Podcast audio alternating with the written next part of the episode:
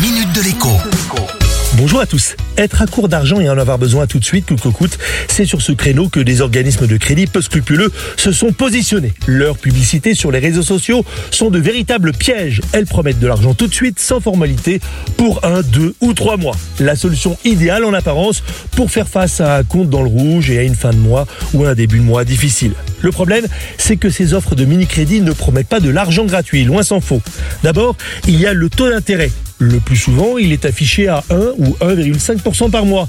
Il laisse penser donc au souscripteur qu'il ne payera pas beaucoup d'intérêt. Sauf que 1% par mois, cela donne en réalité près de 15% par an. Autrement dit, pour 100 euros empruntés, il faudra débourser 15 euros à la fin de l'année si l'on ne parvient pas à rembourser le crédit dans le délai imparti des 3 mois. Autre piège, les frais de gestion. Pour obtenir un virement express sur son compte, eh bien, il faut encore payer.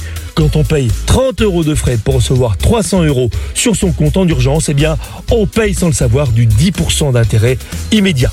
Alors toutes ces pratiques sont à la limite de la légalité, voire en réalité totalement illégales. Et d'ailleurs, l'association UFC Que Choisir vient de porter plainte pour pratiques commerciales trompeuses à l'encontre de trois organismes de crédit, Bing, Cashper et Floabank. Maintenant, si vous avez vraiment besoin d'un pré-relais pour passer une mauvaise passe, tournez-vous plutôt vers les organismes connus et reconnus, dépendant de grands réseaux bancaires comme par exemple Franc Finance ou encore CTLM.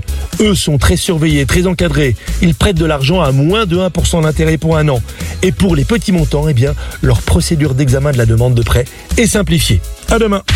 La minute de l'écho avec Jean-Baptiste Giraud sur radioscoop.com et application mobile Radioscoop.